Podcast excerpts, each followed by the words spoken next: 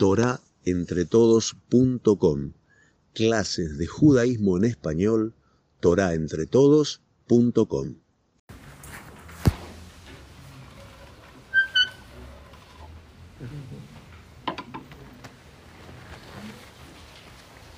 Hemos leído recién la Megilat Ejá en el momento más triste del calendario judío, la noche del comienzo de Tisha B'Av. Esta Megilá que da pie al inicio de, este, de esta conmemoración fue escrita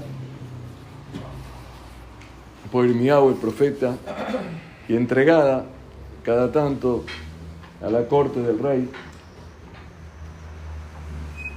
para advertirle lo que iba a pasar irremediablemente si no reencausaban su conducta.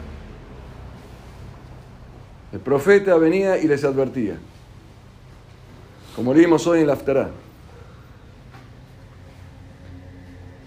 Y el profeta le decía algo que aparentemente no era contradictorio a lo que el profeta tiene que decir. Él le tiene que decir, vengan al Knis, hagan tefilá, cumplan los mandamientos, coman kasher, los ritos, los korbanot, los sacrificios, las ofrendas, ¿no? El profeta vino, como dice en la aftará de hoy, que Dios dice que odia vuestra presencia en el templo. Dios odia vuestras ofrendas y vuestros sacrificios llenos con la mano de sangre, porque no se tratan con respeto entre ustedes. Hablan calumnias uno del otro. Se comportan con soberbia y no ayudan al huérfano y al necesitado. Palabras de hoy. Por eso Boreolam destruyó el templo, porque el templo se convirtió en el único asunto de la religión. Los sacrificios. La gente venía, decía una, un corbán, ponía la mano sobre la cabeza y pensaba que estaba perdonado. Después podía ir a su casa y ofender a su esposa, maltratar a sus hijos, faltar respeto a los mayores. Porque no, pero yo hice tefilá hoy con Cabaná, dije Barcó llamó, contesté amén. Tuvieron que venir los jajamín, los profetas, para decirle a la gente qué están haciendo de la religión. ¿Qué volvimos a un paganismo con, con efecto judío? En vez de adorar a Osiris y a Júpiter, estamos adorando a otro Dios. Pero nos matamos entre nosotros. Los dos templos que se destruyeron se destruyeron por una agresión al prójimo. El primero era por Shefihut Damim, porque se mataban. El segundo era por Sinat Hinam, porque había odio entre la gente. En vez de ponerse feliz por el otro, se ponían tristes por el éxito del compañero. Si no vamos a cuidar que nuestra religión no se transforme en un paganismo, donde el prójimo, el respeto, la delicadeza, la educación y los buenos modales, que es el Derejeres, no Kadma la Torah, no está antes de los ritos, vamos a tener un templo que Hashem va a decir, prefiero que no vengan al templo. ¿Por qué se destruye el templo? ¿Por qué en realidad se destruyó toda la sociedad israelí? ¿Por qué se, destaca el templo? Porque en el templo uno puede generar una especie de calmar su conciencia. Vengo al templo todos los días, hago yahrid, Después vas al negocio, pagás tus deudas, pagás al día al empleado, respetás a tu empleado, respetás a tu patrón, cumplís con tus obligaciones. La Torah se cumple en la calle, en la casa, en la escuela. El templo es para inspirarse. No es para, acá no se cumple nada, acá venimos a aprender. Si uno piensa que viene al templo y por hacerte filá y decir un shibur ya cumplió con Dios, está errado. El profeta le dice hoy la aftará, leanla la aftará de hoy, Shabbat Hazón. No vengan más, no pisen más y van a seguir profanándome en la calle. Porque una persona sale con kipá, cumplió y va a la calle, dice malas palabras, insulta, en contra de los goí, en contra de... ¿Qué es esto? ¿Por qué no se construyó Betamigdash? Porque seguimos con los mismos errores. Y cada tanto tenemos una nueva destrucción, en otra generación se vuelven a destruir nuestras comunidades.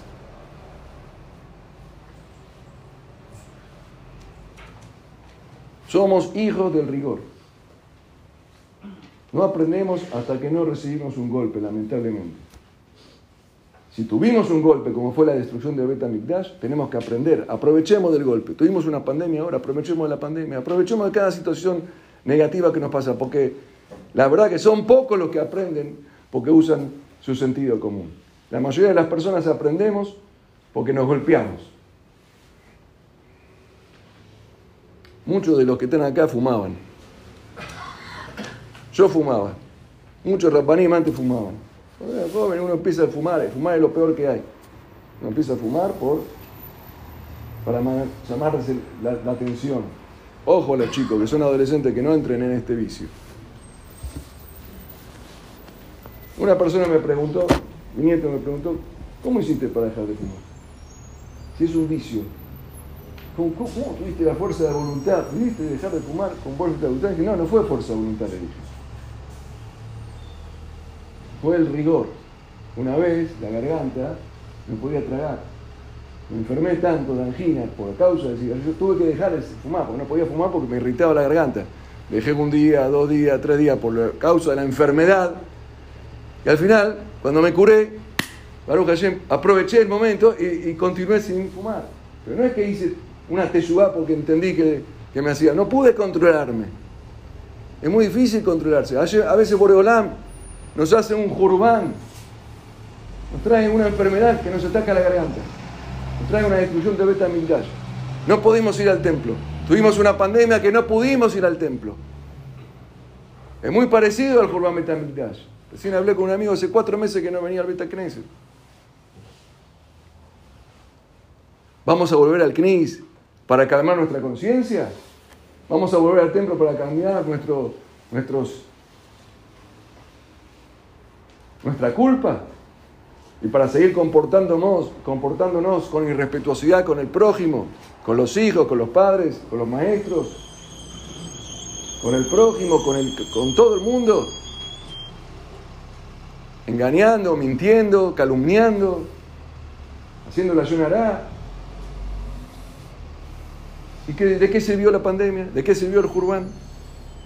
No es hoy solamente para cumplir, como la gente se puede en comprar un auto, se puede comprar un traje. Este no es el problema.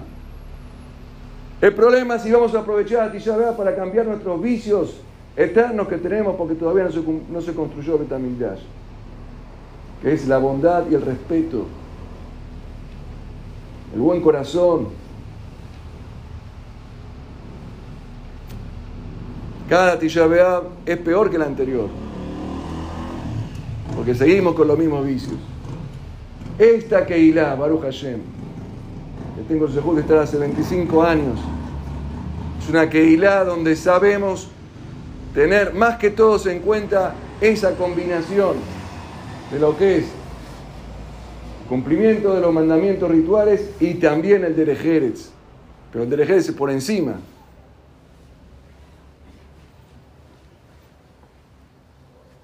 Somos dignos, merecedores de hacer, fortalecer esta reflexión. Ustedes son un ejemplo de lo que es el respeto al prójimo y el Derejeret combinado con la Torah. Debemos fortalecer este camino que es lo que nos convocan nuestros profetas y este día de Tisha el más triste del año. Esperemos de Hashem el año que viene no tener que este día estar en el piso leyendo Megirat Tejá, Esperemos que Hashem se apiade de nosotros, nos saque de esta pandemia, que tengamos verajá y salud todos. Amén.